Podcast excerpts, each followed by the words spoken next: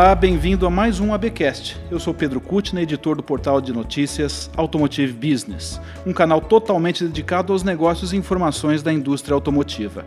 Acesse o endereço www.automotivebusiness.com.br e fique bem informado sobre tudo o que acontece neste setor.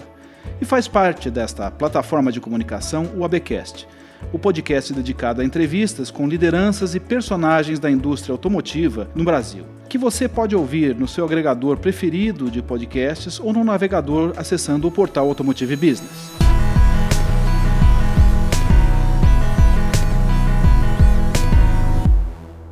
E a conversa do ABcast desta vez é com Luiz Carlos de Moraes, diretor de Relações Governamentais e Comunicação da Mercedes-Benz do Brasil, que em abril passado assumiu a presidência da Anfávia, uma das mais importantes e influentes associações empresariais do país, que reúne os fabricantes de veículos instalados no Brasil. O Luiz é economista, tem mais de 40 anos de trabalho no setor automotivo, sempre na Mercedes-Benz, onde iniciou a carreira em 1978 Olá, Luiz. Muito obrigado por nos receber para conversar sobre as dores e desafios da indústria automotiva.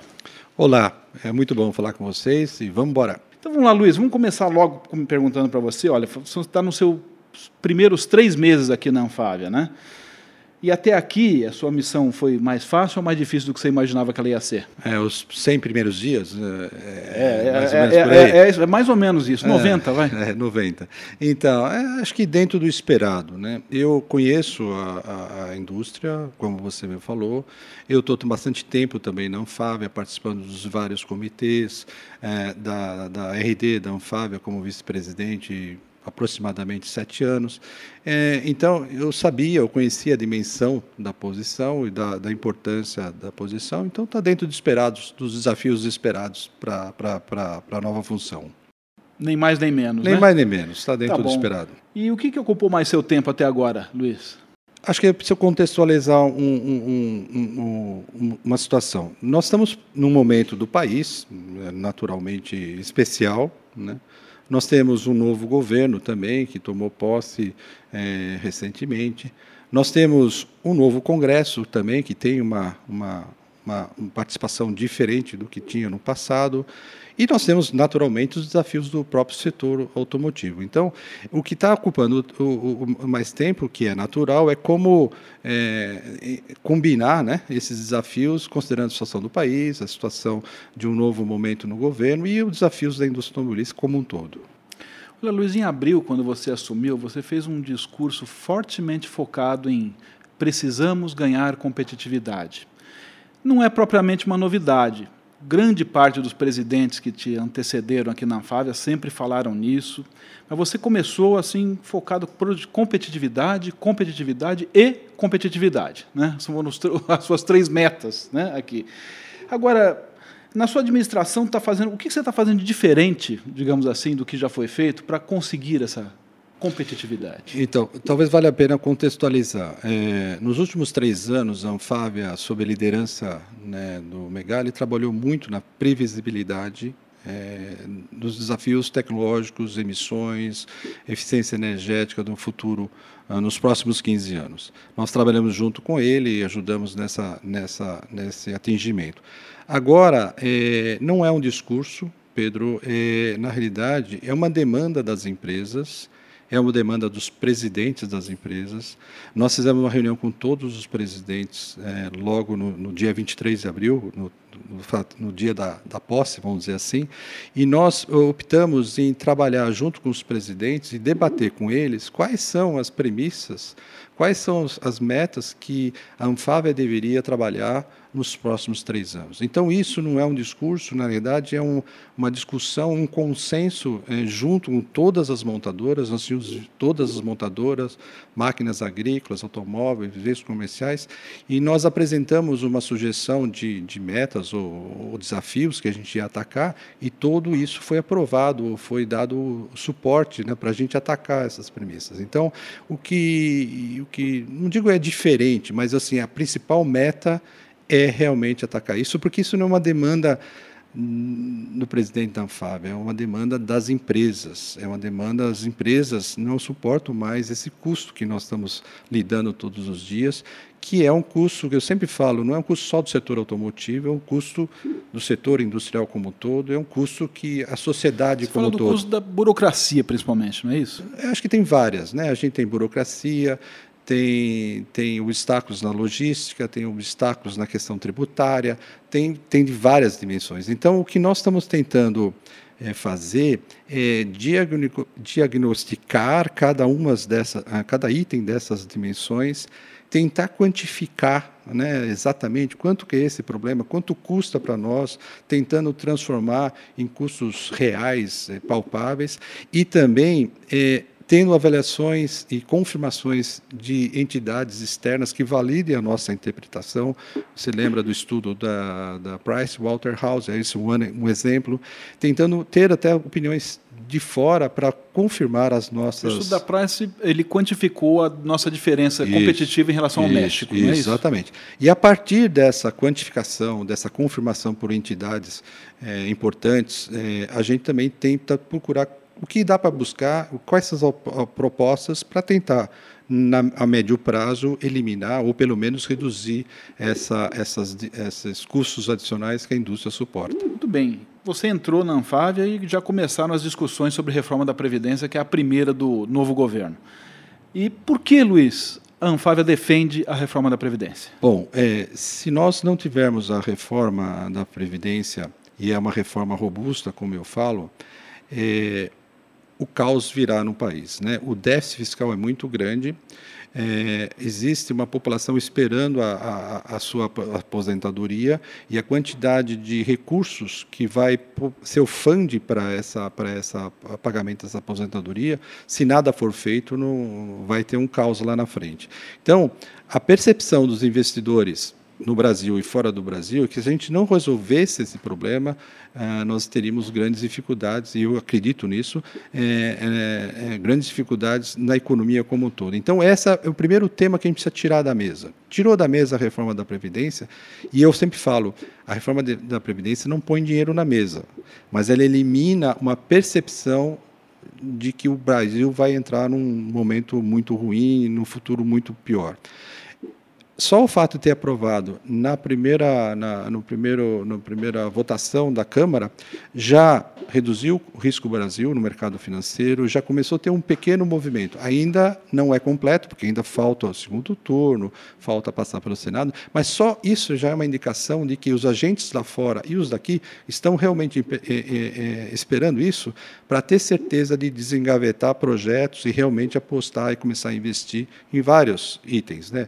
seja na infraestrutura seja na logística, seja em projetos nas suas, suas próprias empresas. Então, eu acho que cria um ambiente mais favorável é, e esse ambiente favorável é que vai fazer realmente a economia retomar o crescimento. Tira um problema para resolver os outros. Isso. Elimina é isso? um problema e temos que atacar os outros. Só a reforma da Previdência também não resolve o nosso problema.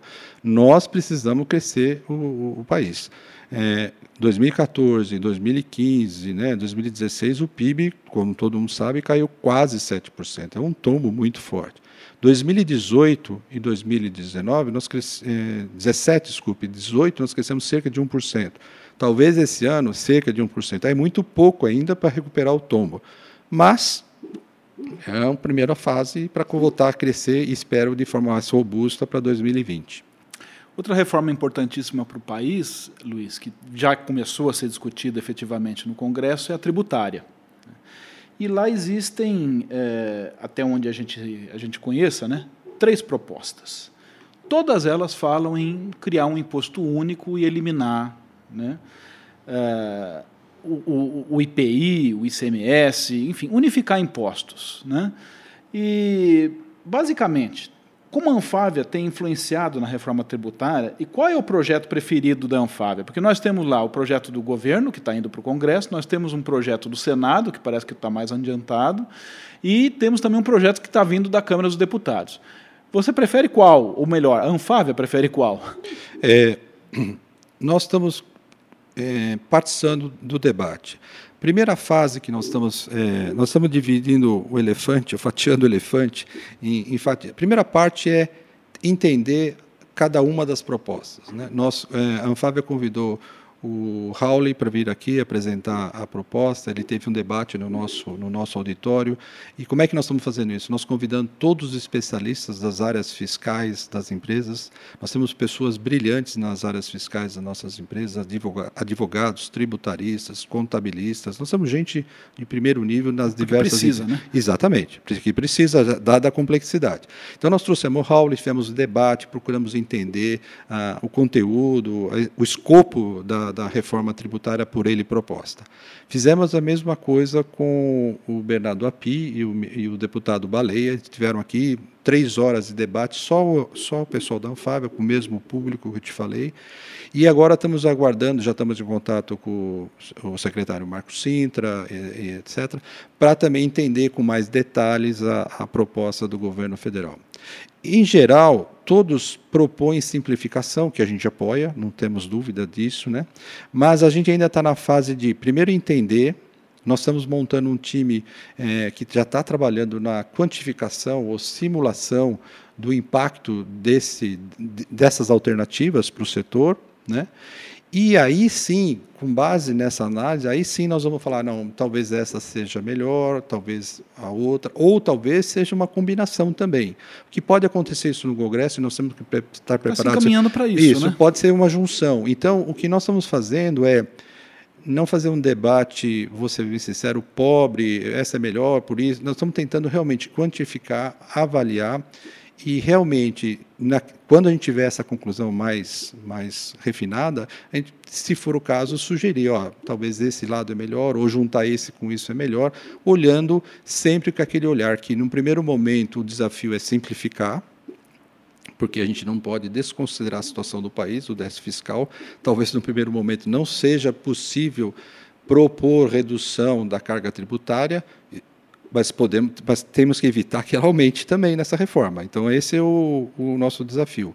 E, mas também tem um olhar na médio, a médio prazo, a longo prazo, buscando a redução da carga tributária, porque no Brasil é muito, é muito alta a nossa carga tributária e o consumidor do nosso produto é que está pagando a conta. Né? Afeta o nosso volume, afeta a nossa indústria, mas quem está pagando a conta no final do dia é a sociedade. Então esse nós estamos assim na fase de entender, de quantificar, é, valorizar, ou valorar cada uma das alternativas e na medida, na sequência, propor, sugerir. Então, a influência é nesse sentido. Tá? Nós estamos na fase primeiro do, da análise. Entender. Entender.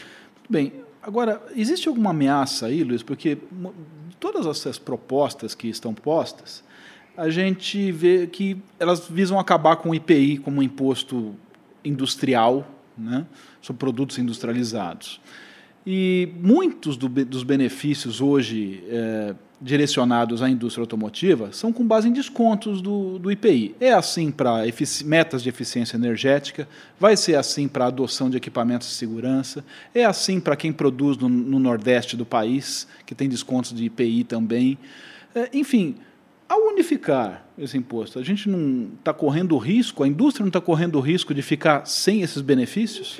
É, você tem razão, nós temos esses, esses é, vamos dizer assim, incentivos, vamos chamar assim, que a gente considera, é, mas a gente ainda não está nessa fase de avaliar o impacto disso. A gente está tá na fase ainda de avaliar qual é a base da reforma tributária, para entender primeiro a base e depois que tiver a base mais clara, a gente colocar os aspectos específicos do setor seja IPI na eficiência energética, seja segurança, seja tributação de máquinas agrícolas, seja tributação de veículos comerciais. Então, num determinado momento, nós vamos avaliar isso, porque enquanto eu não souber a base, a referência, não, adianta ficar discutindo o, o, o, o, aspecto específico do nosso setor. É, e temos sempre que olhar, e a gente está olhando com a visão não da indústria, mas também a visão do consumidor. Lembrando que a gente também tem veículos elétricos, tem veículos híbridos, tem novas tecnologias chegando, né? Cada um é, com seu incentivo, com a sua característica e não é diferente de outros países. A forma é diferente, mas a, a, a visão, se você quiser ter essa, essas novas tecnologias, esse novo mundo, talvez tenha que ter um tratamento diferente. Mas ainda não está nessa fase. A gente está tentando descobrir qual é a base para depois é, avaliar os impactos no setor ou nas, nos temas específicos do setor. Vamos continuar falando de regulação.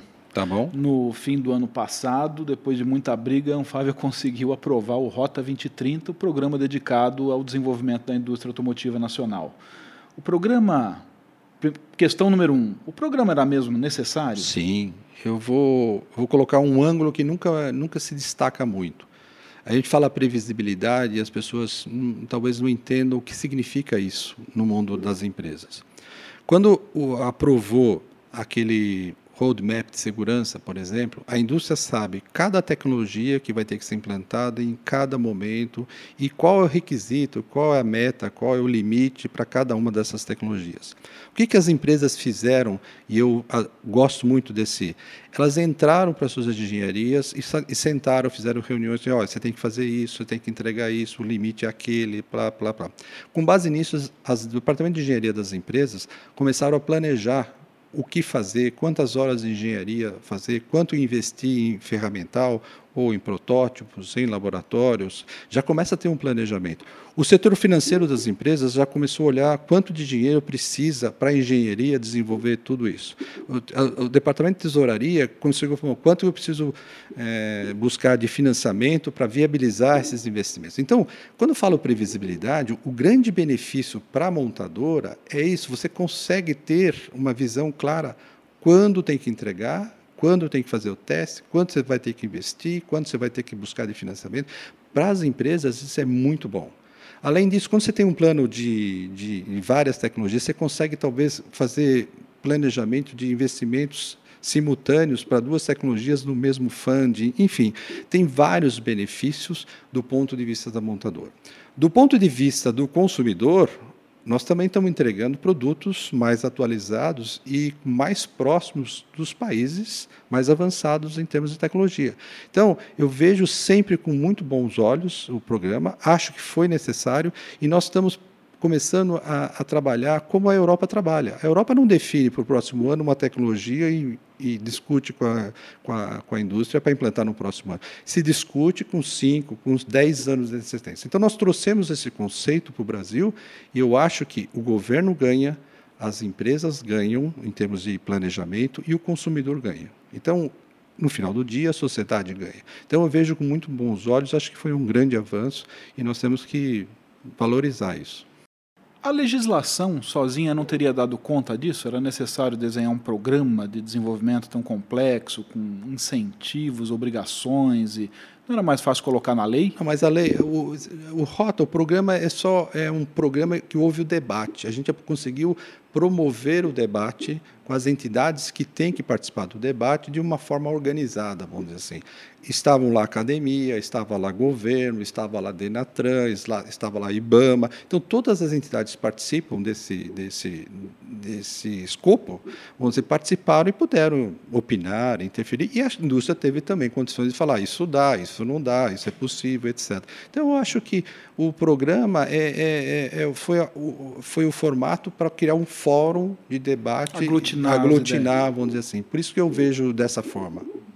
E está dando certo até agora, Luiz? O que, como é que você avalia? É, é, é ainda um pouco cedo para dizer, talvez, né? mas já temos mais de 30 empresas habilitadas ao programa, que se habilitaram a pesquisa em desenvolvimento, né? Isso, fazer pesquisa isso. em desenvolvimento. O resto são obrigações. Né? Me parece que muitas empresas também começaram a usar efetivamente aquele 2% de ex-tarifário para importar peças né? e, e, dedicar, recolher isso, dedicar o desenvolvimento de autopeças nacionais. Né? E, é, como é que está esse escopo? Está dando certo isso? Acho que sim. É, então, na parte de planejamento, como eu falei, de previsibilidade, nós já, já, já, explicamos. Agora, na questão do IPD, realmente algumas empresas agora estão realmente entendendo que tem oportunidades de ter apoio no P&D, isso é natural em qualquer país é, é, do mundo, apoio à pesquisa e desenvolvimento. O escopo de pesquisa e desenvolvimento dentro do Rota é um escopo muito mais abrangente, não é, é tem lá conectividade, tem eletrificação, tem várias dimensões que nós podemos investir e as empresas têm oportunidade. E quando falo as empresas, não é só a montadora, são os fornecedores, são os sistemistas. E no ex-tarifário ou no programa de peças não produzidas, né, também tem lá um dinheiro que vai ter um comitê gestor que já está se reunindo, já estão fazendo reuniões para começar a destinar os projetos, aprovar os projetos. Então está andando sim, já tem dinheiro arrecadado desde janeiro, né? e a estimativa preliminar indica que é mais de 200 milhões de reais ano, ou 250 milhões anos, que poderão ser destinados para esses projetos que vão ser aprovados por um comitê que tem representação da iniciativa privada e tem representantes do governo federal. Com base, vamos mudar um pouquinho, vamos começar a falar agora de projeções numéricas da entidade para esse ano. A gente já, já correu meio ano, quer dizer, já dá para saber o que, o que aconteceu para trás e, e dá para saber e o futuro do resto do ano está mais próximo, né? É, com base nesse cenário atual que já temos, Luiz, quais são as previsões da Anfávia para vendas domésticas de veículos, exportações e produção? Então, é, no caso de vendas domésticas, a previsão da Anfávia feita no início do ano indicava cerca de 11%, até agora está sendo dando cerca de 12%, está é mais ou menos em linha com a previsão inicial da Anfávia.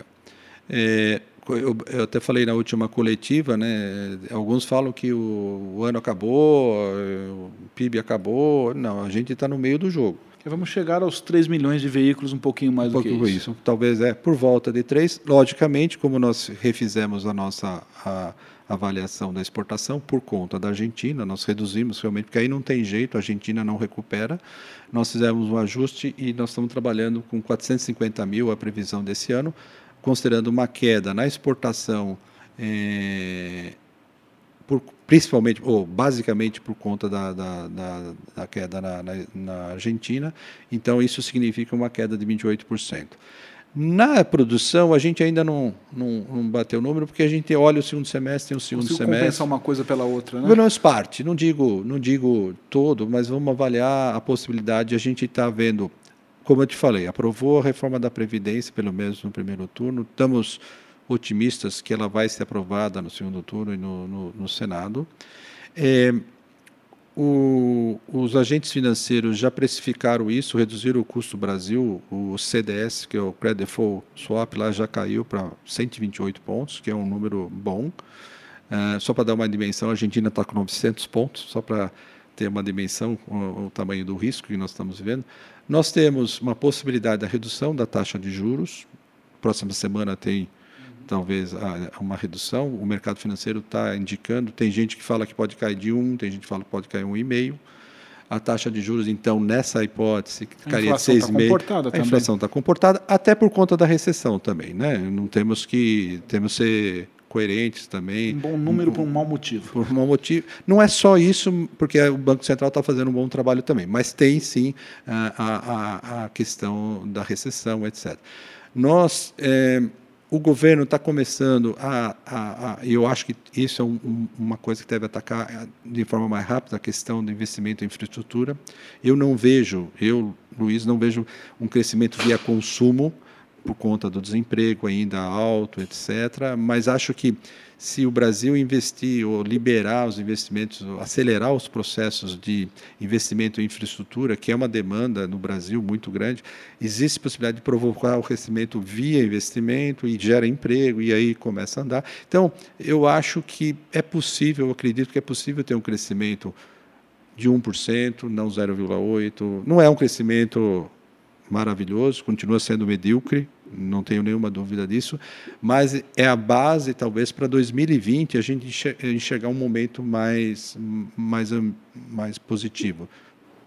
E, e para 2020, o, o então, que se enxerga? É... O que já é possível enxergar, pelo menos? Eu sei que vocês não gostam de fazer projeções muito mais longas do que um ano para frente. É, porque o Brasil, né? Mas, o Brasil é... não é um país é, para amador, né? A gente é, brinca, não, né? Não, não, é um país para é. amador. Então, mas a gente, assim, a minha, a, eu estou mais otimista. Eu estou mais otimista para 2020, considerando essas premissas que eu te falei que haverá uma redução da, da taxa de juros, é, o custo, a redução do custo Brasil. Eu estou achando também que investimento em infraestrutura, que é um processo lento, não é é, mas se começar, já começa a impactar a economia. Uh, o, a indústria do agronegócio está tá crescendo muito forte, isso traz para o nosso setor impactos importantes.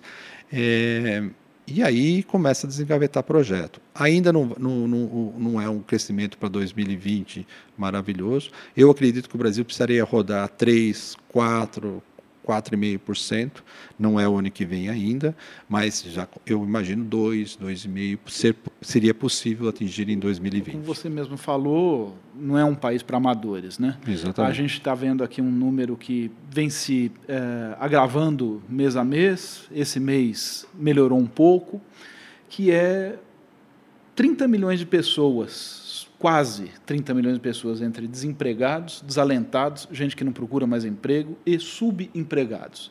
Gente que poderia gerar mais riqueza para o país e está gerando menos. Então, o que está ainda continua sustentando o crescimento de vendas de veículos no país? É, a gente acompanha mensalmente a, a taxa de juros, apesar de muito alta ainda, no Brasil, né? A taxa CDC ainda continua alta no Brasil, é, o spread bancário ainda é alto no Brasil. Ela ainda tá, ela está começando a cair aos poucos, né? A, a disponibilidade de crédito também para CDC, o estoque, né, de crédito, a gente tem observado um crescimento é pouco ainda, mas isso é o que tem mantido o, o mercado. E também não podemos desconsiderar, porque a gente sempre acha que o, o, mercado cresce porque a taxa de juros, por causa do, mas também por causa dos nossos produtos. A gente tem que valorizar a nossa indústria a indústria tem produzido, entregue produtos interessantes. A, a novidade faz diferença. Ela faz diferença. O consumidor, o carro tem a sua, a seu, seu charme, o seu interesse e tal. Então também tem a questão, o esforço das empresas em, ofer em oferecer produtos cada dia mais é, é, interessantes do ponto de vista do consumidor. É, campanhas é, do, do, das empresas também tentando capturar esse, esse cliente. Então, eu vejo um pouco de crédito, ah, o, o, risco de, de inadimplência também está mais comportado. Então, isso é pouco ainda, né? porque nós estamos crescendo 11%, mas caímos 40%, lembra atrás. Então, ainda falta muito para ter um mercado e para cobrir a ociosidade da indústria, que todo mundo sabe que gira em termos de, na ordem de 40%. Óbvio que tem montadora um pouco mais, mais outras menos, tal, mas é, é, por aí. Olha, e esse ano a gente está vendo um fenômeno que está também se uh, não sei se a palavra é agravar a cada ano, porque depende do ponto de vista, se você está ganhando dinheiro com isso ou não. Né? Mas as vendas diretas, elas já são praticamente batendo em 40%, 40% e alguma coisa por cento das vendas. E é, e é esse segmento que cresce. A gente vê que o varejo ou cresce nada, ou muito pouco, ou até cai um pouquinho. Né? É, esse, essa situação ela é sustentável, Luiz? A gente precisa é, fazer um deep dive nesse negócio, analisar um pouco melhor essa, essa, essa, esse número, porque tem gente falando aí é, que o varejo está caindo. Não está caindo, o varejo talvez tenha um crescimento menor. Tal. Então, quando você fala faturamento direto, nós temos que separar. Nós temos faturamento direto para as locadoras, e as locadoras atendem, algumas locadoras trabalham só com locação para frotista. Tá? Nós terceirizam, né? Que ter, para é, terceirização administra, de, administra, né? Esse é um novo negócio que antes a gente não estava acostumado a, a, a, vivenciar no Brasil. Eu acho que isso veio para ficar. É, conheço empresários que isso virou uma um prestação de serviço. Então, uma empresa não quer ter administração de frota, não quer ter motor, é, é, gente de gestão de frota, mecânico, não quer nada. Ele quer alugar o carro, quer ter disponibilidade do carro para atender os funcionários da empresa Chegou dele. antes do que para o consumidor pessoa física, exatamente, essa disrupção. Né? Exatamente. E eu fui, eu fui conversar com esse pessoal, a taxa de ocupação desses veículos é uma taxa de 90%. Então, ninguém está comprando carro uh, para locadora para ficar parado na loja. Ou seja, tem negócio por trás, tem cliente por trás desse, dessa, desse mercado. Além disso, tem alocação para o cliente, pessoa física, ou até para empresas, que é o turismo, o, o a serviço ou o turismo, que está com uma taxa de ocupação muito boa também, cerca de 80%. Então, a minha leitura é, é que esse veio para ficar. Eu não sei dizer se vai ser dessa dimensão por tanto tempo, não, mas para mim veio para ficar. Se vai ser 40, se vai ser 30, a gente vai ver com o tempo. Fora vendas diretas que estão nesse número. venda para a polícia, venda para licitações, venda diretas das montadoras para as empresas que não terceirizaram suas frotas, venda para taxistas e venda para PCD. Então, a gente tem que separar as coisas. Né? Então, é, tem crescimento em todas as áreas. E PCD também, que é um, um novo momento. Ah, então, e se vendas... você colocar o PCD, que é uma venda para varejo, feita para pessoa física, ele é varejo.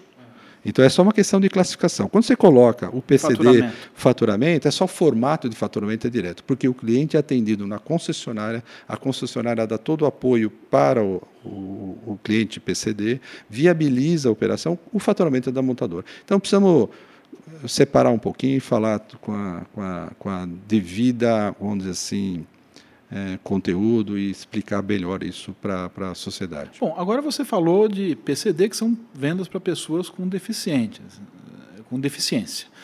A gente nunca viu, Luiz, tanta gente com deficiência comprando carro. É, será que em algum momento alguém não vai apontar para isso e falar assim, olha, a gente precisa mudar essas regras porque me parece que tem gente que não precisa estar tá comprando carro com Ó, desconto. Para a FAV é muito difícil avaliar isso. Eu tenho, eu parto do pressuposto que o atestado médico dado por uma, uma autoridade na, naquela, naquela ciência sabe que aquilo se aplica para aquela pessoa. Então essa é a minha premissa básica. Então eu por aí, eu paro por aí. Tá bem, mas é capaz de dar problema ainda, hein? Vamos lá. A Anfávia recentemente revisou para baixo as projeções de exportação, você acabou de dizer aí, né? Retração de quase 30% no ano, 28%, 450 mil veículos exportados se espera esse ano. É, tudo por causa da dependência de um mercado vizinho, que é a Argentina, que caiu muito. Né? Era 70% das exportações, me parece que já está mais próximo até de 50% devido à queda na Argentina. Foi falta de visão estratégica, na sua opinião, Luiz, é, ficar tão dependente de um só mercado externo? É, acho que é uma combinação de fatores. É, vamos colocar assim: é, tinha um mercado interno forte naquele momento lá atrás, é natural, a, você procura destinar para o mercado que está demandando um volume. Tem uma questão de competitividade que a gente tá, que é o motivo da nossa prioridade. A gente tem dificuldades na competitividade, são enormes é, na, na, questão competitiva no Brasil, na logística, na infraestrutura, na questão tributária, na burocracia. É car muito carimbo nesse país. A gente gosta de carimbo, né? Acho que tem uma se não tiver carimbo parece que não, não vale. E é, também nós, é, e nós destacamos isso quando nós mostramos os estudos contra o México, falta de acordos comerciais. Né? A gente precisa ter mais acordos. A gente tem o parceiro a Mercosul, basicamente é, Argentina. Tem México agora e agora a comunidade europeia. Então, naquele momento, acho que faltava. Então, acho que é uma combinação de fatores. Não, não digo que é uma falta de estratégia, mas eu concordo com você que uh, centralizar no mercado só é muito ruim. Nós temos falado com várias montadoras e as montadoras sinalizam que um mix bom entre eh, para ter uma, uma indústria mais saudável e, e, e, sofrer menos com as volatilidades que vão acontecer em qualquer momento acontece na Europa acontece nos não Estados Unidos vez, não é a primeira vez também. vai acontecer sei lá se você tivesse 40 50% do volume de produção destinado à exportação com diferentes mercados você consegue sobreviver sem sofrer tanto uh, quando tem um país com uma depressão, um problema cambial num país ou coisas desse tipo. Então, seria muito bom e acho que as empresas estão trabalhando muito nessa direção. A Anfávia, nessa direção, está trabalhando também, estimulando, apoiando os acordos comerciais para a gente ter uma situação mais favorável lá na frente. Olha, recentemente a gente ouviu uma proposta da Anfávia, em conjunto com a consultoria. Kearney, que fez uma, um, um estudo sobre o assunto, né, que revelou aí uma proposta de levar o governo, uma proposta de reintegra de 10% como forma de aumentar para um milhão de veículos as exportações brasileiras. O que por si só já geraria mais impostos e pagaria com sobras essa, esse reintegra, né, que nada mais é que uma proposta de devolução de 10% dos valores exportados a título de restituição de impostos embutidos nas vendas externas. Essa proposta foi levada adiante já, Luiz? É, vamos fazer uma pequena retificação. A proposta dos 10% não é uma proposta da Anfávia. Foi um, a Anfávia participou de um debate que é quando a Anticane apresentou esse, esse modelo, né, exemplificando com 10%, uma simulação que poderia ser, seria possível a médio e longo prazo chegar a um milhão de veículos adicionais. Então, o, o conceito a Anfávia defende. Né? É, nós temos uma, um resíduo tributário pelo, pelo vamos dizer assim, pelo defeito do sistema tributário no Brasil, que provoca o acúmulo de resíduos. Quanto maior é a cadeia da, da indústria, maior é a acumulação desse, desse resíduo. É, é, a Eticane sinalizou nesse debate que esse resíduo pode atingir cerca de 14,9%, é, e que para isso seria necessário um reintegra de 10. Essa é a lógica. Então, o conceito a Anfávia defende, acho que não é por acaso que ele chama reintegra, e no, o governo criou o reintegra lá atrás, porque ele está realmente devolvendo. uma restituição. Restituição, né? etc, etc. Assim como temos do imposto de renda. Isso. Ah, tem um trabalho interessante da Ticane também, que ele compara resíduos em outros países também. Então, nós somos muito o maior resíduo né, para exportação. Então, a ideia a gente defende. O que nós estamos realmente discutindo, abrindo a discussão é, com o governo, mas levando em consideração o momento que o país passa. Né? Nós temos uma legislação já em vigor que estabelece um, um reintegra de 3, podendo chegar a 5, isso é o que está na lei. É, hoje é 0,1. Né? Por outro lado, a gente também acha que é uma oportunidade. O, o governo está procurando um, um programa de retomada do crescimento. Né, para gerar novo emprego. E a prioridade do governo foi aprovar a reforma da Previdência e, na segunda fase, começar a estimular a economia e, e promover a retomada do crescimento. Nesse sentido, a retomada das exportações pode combinar com o interesse do país, do governo, e combinar com o interesse da indústria automobilística. Como nós temos uma ociosidade de cerca de 40%, como a gente falou, a gente tem espaço para exportar. Quando você tira a Argentina do nossa pauta de exportação, o market share, a nossa participação em outros mercados é muito pequena. Nós deveríamos ser o hub, no mínimo, da América Latina. Nós deveríamos ter uma participação na África, no Oriente Médio, na Ásia. Eu não estou falando nem ainda nos, nos países europeus, mas devíamos ter oportunidades ou devíamos ser mais protagonistas nessas regiões. Agora, competir nessas regiões, a gente está competindo com asiáticos, com chineses, etc. Não é um, mercado fácil. E para isso não dá para competir se você não tiver um reintegra razoável. Quanto vai ser é o debate que nós estamos fazendo com o governo. Oficialmente essa proposta já pousou na mesa de alguém em Brasília? Estamos discutindo com o Ministério da Economia, né? É, primeiro a é, receptividade é, qual a, foi? Acho que o conceito acho que está claro. Ninguém discute que não existe primeiro. Ninguém fez cara feia. Não, ninguém me jogou do décimo andar do, hum. do prédio da, do Ministério da Economia. Isso é um bom sinal. Então, mas, é, mas a gente também entende a situação do país, o momento que passa o país. Então, é como a gente pode colaborar com a retomada do crescimento que ajuda a indústria automobilística a buscar novos negócios, diminuir a ociosidade e, obviamente, gerar mais empregos em toda a cadeia de fornecedores, etc.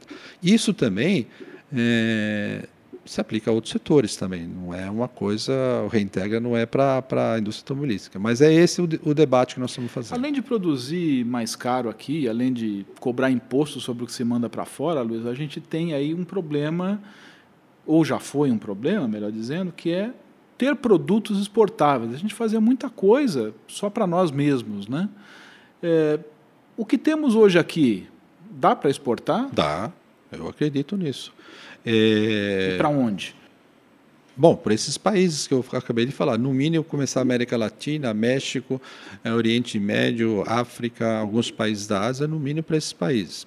Também acho que produtos exportáveis não podemos desconsiderar a exportação de agregados, motores, câmbios, eixos, né? Ou seja, exportação é, de todo o portfólio que nós produzimos no Brasil. Acredito que os nossos produtos com o Rota 2030 ainda ficarão mais, é, vamos dizer assim, perto dos padrões é, dos países avançados, ainda dando mais chances de a gente exportar para outros países, além daqueles que eu acabei de mencionar. E muitos dizem, nesse contexto, até olhando para esse contexto de exportação, Luiz, que olha que uh, apesar de lançamentos recentes que nós tivemos aqui de carros elétricos, muitos dizem que o Brasil não precisa de carro elétrico porque já tem o etanol, um biocombustível neutro em emissões. Né?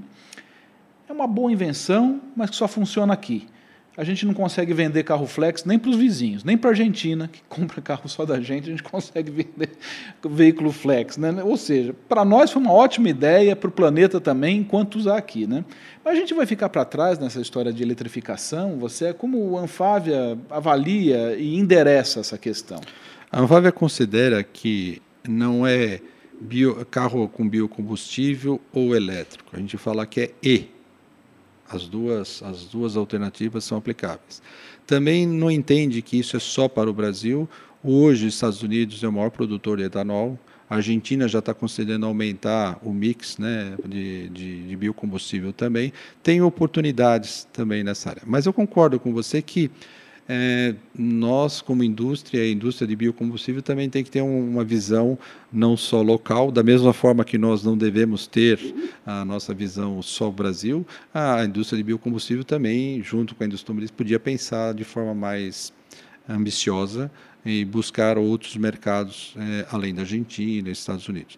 Em relação ao elétrico, é, ele também tem a, a, sua, a, sua, a sua introdução no Brasil, eu concordo com você, ainda é tímida. É, tem uma questão que é incentivo na questão do veículo elétrico na Europa, 6 mil euros para o consumidor, que a gente não tem condição de pedir é, no atual momento do país, mas tem uma questão também de incentivo. E tem uma questão também do consumidor. É, é, em países que a, a locomoção é de longas distâncias não é costume do consumidor fazer com automóvel, por exemplo, Parar China, 100 é, China, pega o avião e vai de avião. Então, a, a, a, lá o elétrico acho que vai ser mais rápido a introdução, além dos incentivos, além da política do país, a questão do, do costume, do comportamento do consumidor, porque ele vai ficar na, na região urbana e vai usar mais elétrico. Em outros países que o consumidor tem costume São Paulo, Araraquara, São Paulo, Rio, Estados Unidos, que é faz não é parte. Nem costume é necessidade mesmo. Não, mas né? acho que eu acho que é costume também. Gosta de dirigir, gosta de pegar estrada, tem um pouco disso, né? Eu sou um, uma pessoa que gosta de dirigir, então se eu posso dirigir, eu procuro dirigir. É uma questão de gostar de dirigir também. E é, aí sim, talvez o híbrido seja mais, seja mais aplicável. Então tem um pouquinho também do consumidor. A gente sempre fica falando, é, o governo, a indústria automobilística, como se o consumidor fosse um ser que não, não opinasse ou não tivesse desejos. Então a gente também tem que levar em consideração. Então eu, é possível que alguns países a eletrificação seja mais, mais forte por conta dos incentivos, é, etc., mas também por uma questão do comportamento do, do, consumidor. Você concorda, Luiz, que é uma questão de olhar para o consumidor de fora do Brasil também, né? Sim, sim. Porque se nós não formos para esse lado e metade do, do planeta for para esse lado, que é o que está se desenhando com a, a China tem um terço das vendas de veículos e diz que vai eletrificar. A Europa tem mais outros tanto 20% e diz que vai eletrificar. Os Estados Unidos também corre por fora na eletrificação. Japão também. Nós vemos os maiores mercados do mundo eletrificando. Se nós não eletrificarmos, a gente também corre o risco de não vender para ninguém também, né? É, tem uma questão de volume, como você falou. É. Né? A China, nós estamos falando de um mercado de 27 milhões de carros, né? Então o volume de eletrificação viabiliza o investimento em fábricas, em baterias, etc. Né? Europa, a mesma coisa, Estados Unidos também. Mas, com certeza, o, o, o, veículo, a eletrificação, vamos dizer assim, a eletrificação, porque tem híbrido, tá, está no radar das montadoras no Brasil, com esse olhar de investimento e também com acessível para o cliente, com os preços que a gente tem, com o IPI que a gente tem, com o ICMS que a gente tem, sem nenhum apoio para o consumidor, também fica difícil. Né? Tem uns desafios tecnológicos que a Europa está enfrentando também, que é custo da bateria, ainda é alto. A questão da autonomia ainda é um debate, tem avanços, mas tem temas a serem superados. O tempo de carregamento da bateria também ainda é um desafio, mas não está não tá esquecido. E lembre-se que as montadoras que aqui estão são as mesmas que estão na Europa, que estão no Japão, que estão na, na Ásia, né? ou no, na China. Né? Então, então, com esse olhar, mas uh, uh, talvez a prioridade é realmente são esses países onde tem mais volume, mas num determinado momento, se o Brasil oferecer condições de infraestrutura, condições tributárias, isso acho que pode vir para o Brasil também. Com, é, competindo ou, ou, ou, junto com etanol ou biocombustível. Com biocombustível. E ali esse recente acordo, ou melhor, anúncio de um possível acordo né, de, de livre comércio entre a União Europeia e o Mercosul. Né? Para o setor automotivo brasileiro, isso é uma ameaça ou é uma oportunidade? Ou ambos? Não, não é anúncio de possível acordo, foi um anúncio do acordo. É, então o acordo. É, tem que ser votado, é por isso, isso que eu coloquei, é, tá porque ele não está então, tá formalizado ele ainda. Ele, ele, segue as etapas como qualquer acordo do mundo, ele tem que cumprir as etapas de tradução para. É, as... Saiu da, da etapa da negociação e está isso, agora na isso. etapa de aprovação. Exatamente. Então o acordo está aí, a expectativa é de dois anos entre cumprir todas as formalidades. Tem gente mais otimista, que pode ser um pouco um, um ano e meio, tem gente que pode demorar um pouco mais, a gente vai ver. É, mas a, a o entendimento da Anfávia, do setor automobilístico, é que é um acordo que a gente precisava. A gente falava que tinha um acordo só com a Argentina e com o México, e a gente falava que precisava ter acordos com países, etc. Nós conseguimos fazer um acordo. O Brasil liderou esse processo e temos que valorizar o trabalho que foi feito pelo Ministério da Economia, pelo Ministério das Relações Exteriores. Nós temos um acordo com 25% do PIB industrial com os 26 não maiores. É coisa. É? Não, não, é, é pouca, pouca coisa. coisa. Não é pouca coisa. Isso traz ameaças? Traz. Traz. Por isso que a gente definiu a nossa meta de competitividade, que eu falei lá no dia 23 de abril, e agora, depois desse anúncio, a competitividade tem data para ser implementada. Confirma o, o a nossa. uma degravação de, de 15 anos, não é isso? 15 anos. Para né, automóveis, Para né? automóveis né? e para peças é, de 10 anos, depende da cesta, pode ser 15, e ainda os detalhes ainda não foram publicados. Então, eu vejo o acordo de uma dimensão um pouco mais abrangente que muitas pessoas. Ah, não, o setor automobilístico. Não, peraí, nós estamos, o acordo é do, do Mercosul com a União Europeia, envolve vários outros setores indústria química, indústria farmacêutica, agronegócio e tal. Tem vários benefícios que o Brasil pode é, é, angariar, bene, é, juntar benefícios, por exemplo, no setor agronegócio, que estimula a nossa economia local. Ou seja, vamos abrir um pouco a nossa cabeça e não olhar só o nosso setor.